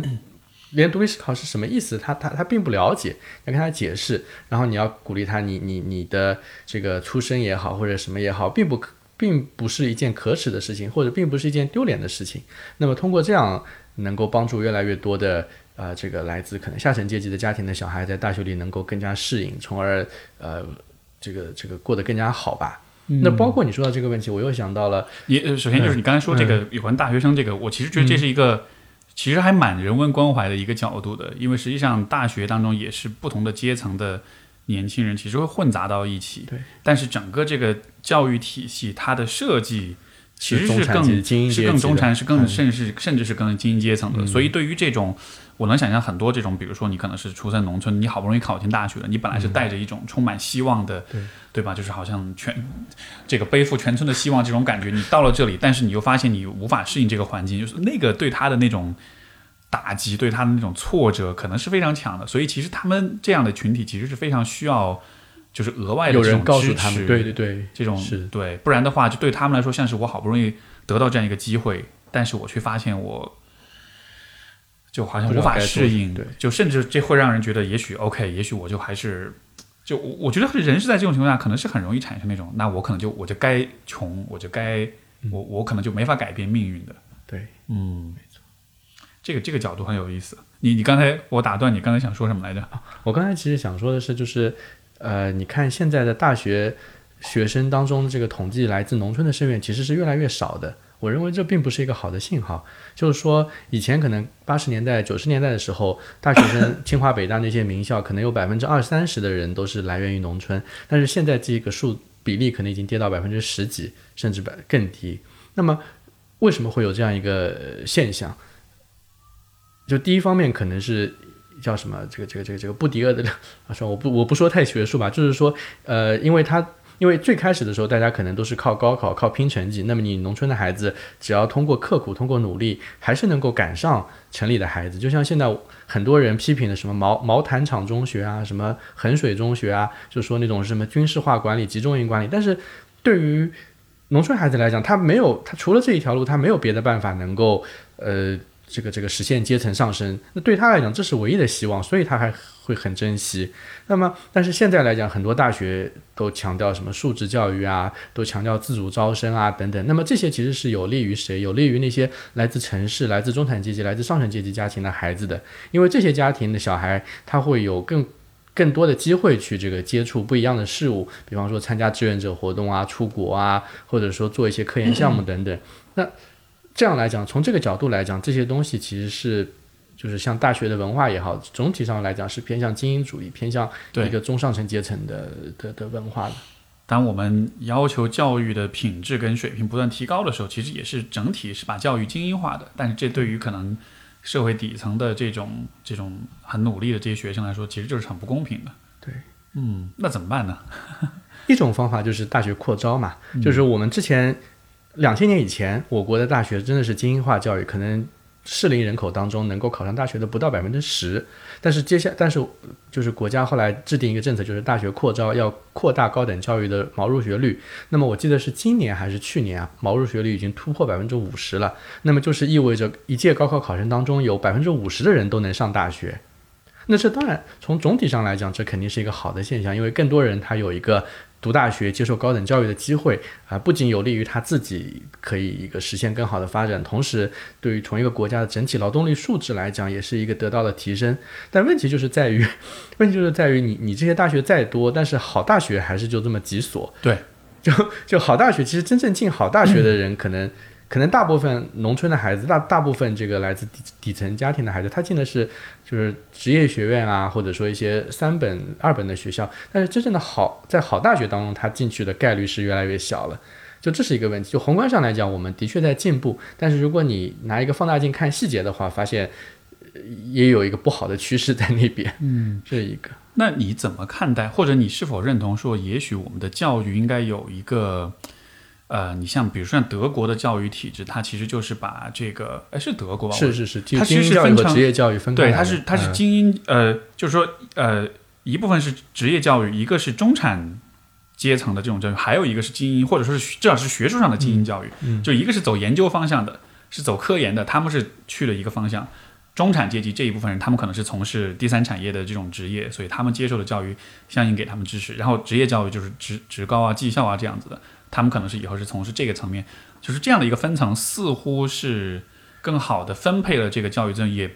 也服务到了不同的人群。你你你会怎么看呢？这样一种方式？嗯，我觉得这是对整个社会来讲，整个社会来讲，这是一种很好的做法，就是说，呃，因材施教嘛，不同的人才他去了不同层次的，接受了不同层次的教育，而且有利于这个。呃，人人力资源的最优化的一个分配啊，但是你从另一个角度来理解的话，其实这个也是加深了一个阶层固化。那么对他们来讲，我工人的孩子 就是去读工人学校，我这个贵族的孩子就是去读贵族学校，那就会有这样一个问题，就是说这个问题其实从本质上来讲还是一个效率和公平的问题，就是说，对你一方面要保证公平，所有人机会都相等，另一方面你又要保证这个这个这个效率，就是大学高等教育能够让最适合读的那些人去参加教育，就。这个问题就不仅仅是我们学术上的问题了，可能更加涉及到一个 哲学层面，或者是感觉这是一个社会对，而且是一个社会价值。观的问题啊，就是你怎么合理化教育要分成不同的三六九等这样的这种这种分层是基于什么？这个由谁来决定？这可能就是更更加复杂的一个问题了。没错，嗯，是这样的。我我之前不是有说到吗？就是有一个、我有一个猜想，就是有关有是玩游戏的挂逼的问题。嗯因为那个呃，因为就可能如果大家如果玩游戏的话，尤其是这种网络多人像吃鸡啊这样的游戏，可能你就会知道说，就是现在来自中国的 这个开挂的玩家特别多，以至于就是这个真的是遭到全球网友的这种痛恨。然后我其实一直在想，就是为什么这种，你像我平时有时候跟一些小伙伴一块儿吃鸡，真的就是一一天晚上十把遇到七把都是挂这种的，然后就是很困扰。但是这个作为一个社会现象，我觉得是很有趣的，就是为什么有这么多的这种就是开挂的玩家，因为他开挂了之后，这个挂也要也要也要花钱。然后你被封号了之后，你又你又得买新的游戏，所以其实它的它是是要花钱的，它是有经济损失的，是有成本的。但是即便如此，你还是会去开挂。然后我会有一个呃，我的一完全是个人的很直觉的一种想象跟猜测，就是我觉得可能还是说现在我们的社会的这种高度的这种竞争，包括阶层的固化，嗯，内卷，对吧？现在很热门的一个概念，所以意味着人们在面临高度竞争、高度内卷的这种呃状态之下的时候，你其实是你其实得不到太多的收益，得不到太多的满足的，嗯，而开挂，我觉得从心理上，我的猜测是，它可能也像是。有有，至少在这个游戏当中实现某种象征意义上的某种阶层跃迁。你从一个很菜的玩家，一下子变到一个可以大神，可以大神、可以统治全场的玩家，就它有点像是一种你在我们的想象、我们的幻想、我们的这种呃某种现实中无法实现的这种幻想，在游戏当中通过花钱、通过开挂的方式就，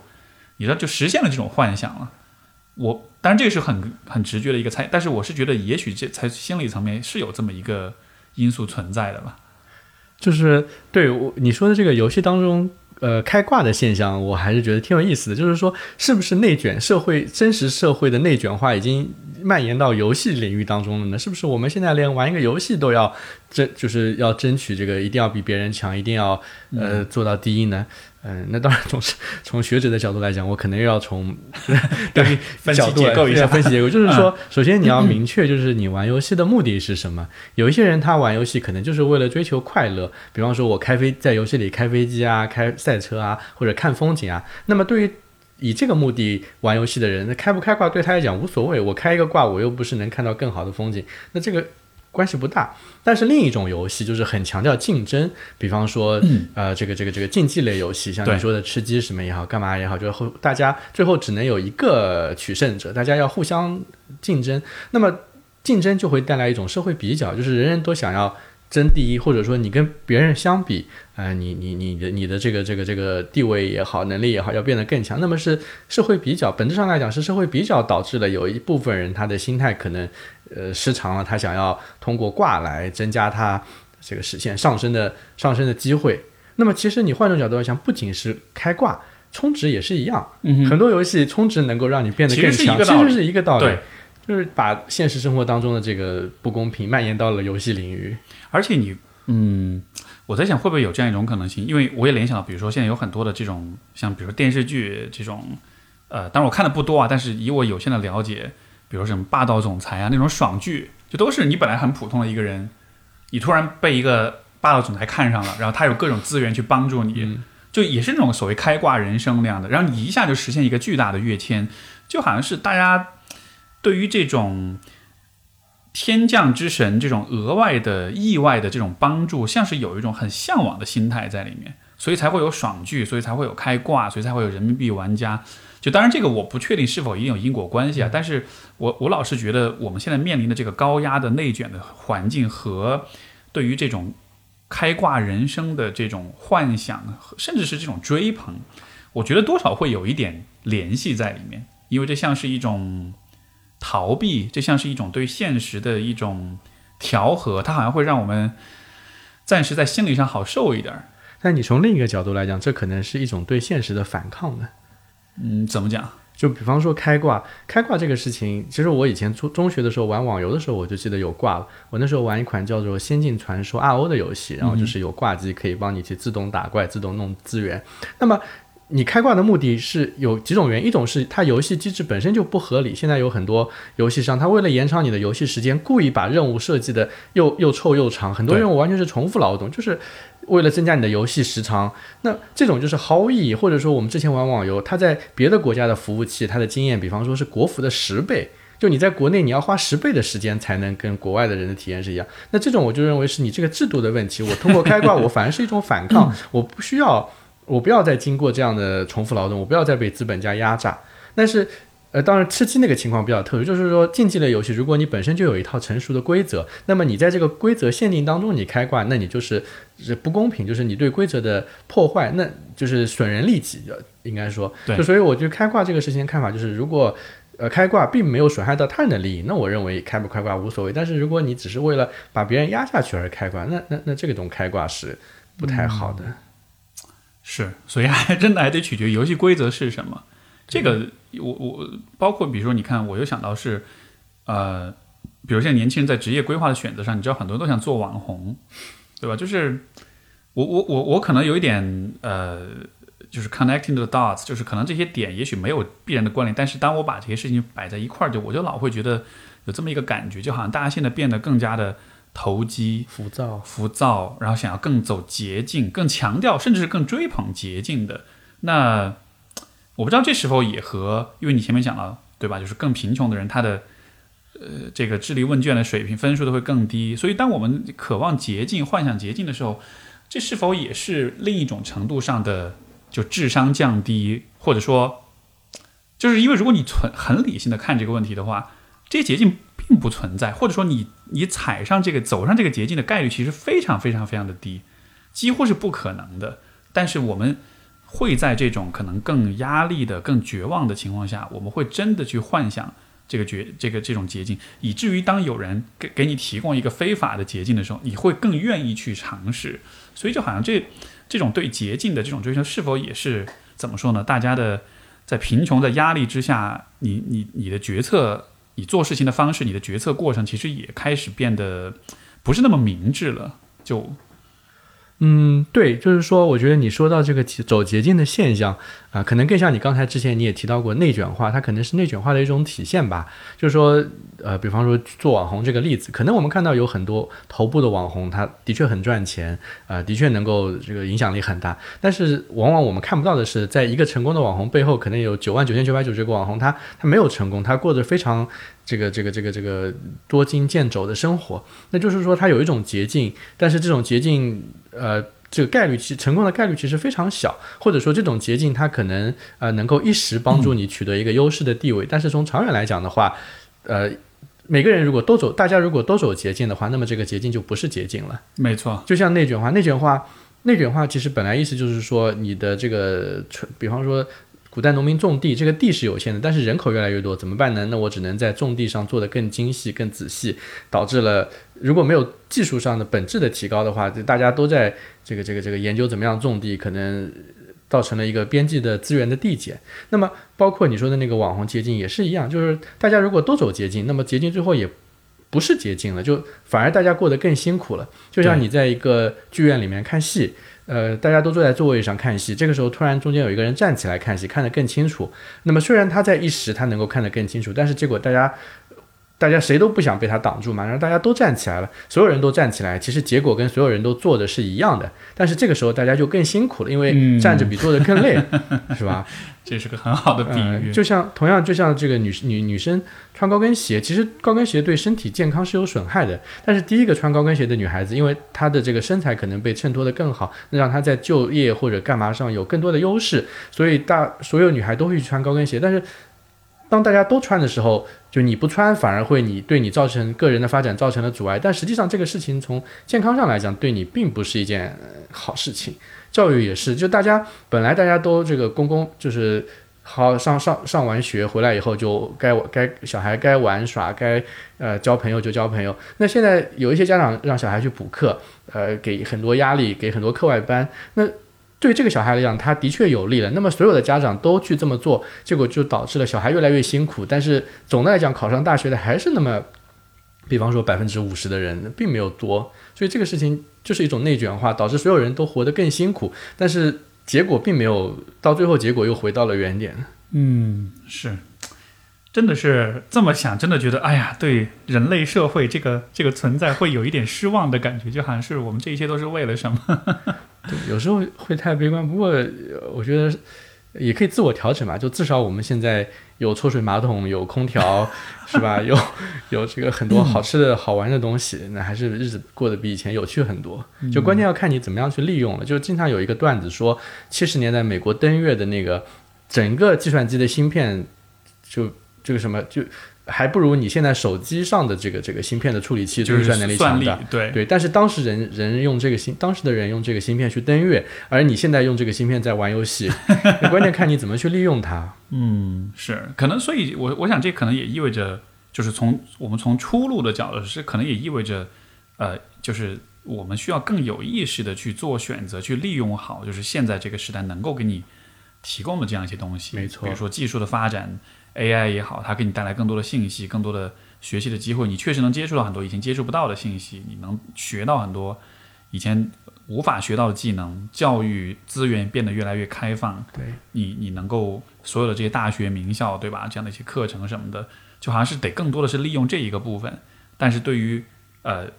技术跟资本的那种侵蚀也好，那种欺骗、那种误导、那种诱惑，对那个部分其实需要有更。警惕，因为它的诱惑是越来越强的，你是越来越容易被吸进去的。其实这些大公司都会有专门的心理学研发部门，就是通过心理学的原理研究怎么样让人更上瘾，或者更加忍不住去点那个新闻。对啊，就包括如果经常玩游戏的朋友就知道，其实是游戏设计全部都是有各种各样的。这种设计在里面，你像那个呃文明，你玩过吗？那个系列，嗯，对，文明那个游戏就真的是会上瘾，因为我打了通宵打了一个礼拜，有一次，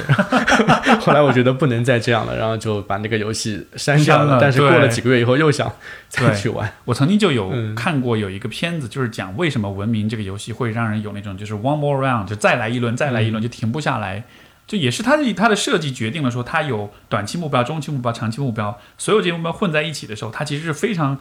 它是有很强的驱动力的，就会不停的玩下去，而且它给你一个即时的反馈。对对对，所以就好像是我们生活的这个世界当中存在着好多好多各种各样的诱惑，所以你你要放下你的诱惑，哎，放下你的目标去趋趋同于这种诱惑，其实是非常容易的，所以所以就得就好像是。增加自己的这种自我意识，这可能是一个出路吧，或者是一个一种反抗的方式。也要有一个明自己的一个目标，知道自己想要什么，能够抵抗住诱惑。嗯，我觉得是这样。如果你就是叫什么来着？如果你不能坚持自己想过的生活，那么总有一天你会被生活裹挟着，就被动的去生活。就人家资本让你看什么，你去看什么。对，那这个想知道自己想要什么，好像又。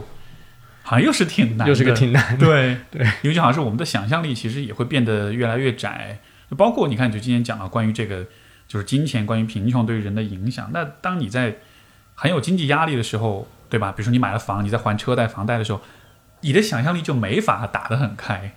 你能想象的就是我有一天把这个债给还清，但是除此之外，其实。你还能想象什么呢？所以这好像是又又绕回来了，这好像又是一个有点循环的问题。嗯，你觉得呢？我觉得就是